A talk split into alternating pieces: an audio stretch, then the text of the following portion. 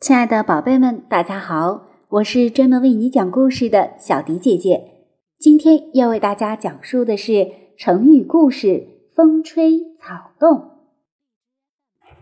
春秋时，楚王追捕大臣吴奢的儿子伍子胥，还在各地城门口挂着他的画像，悬赏捉拿。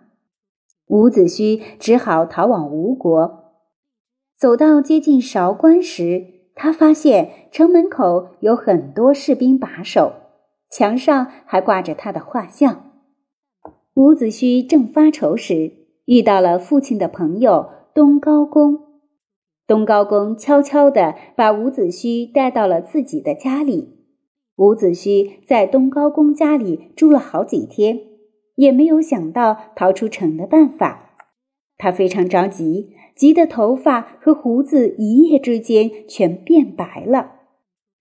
东高公对伍子胥说：“你现在跟城门上的画像不太像，正好可以过关。”伍子胥混过了关口，但没走出多远，守关的士兵就起了疑心，派人去追他。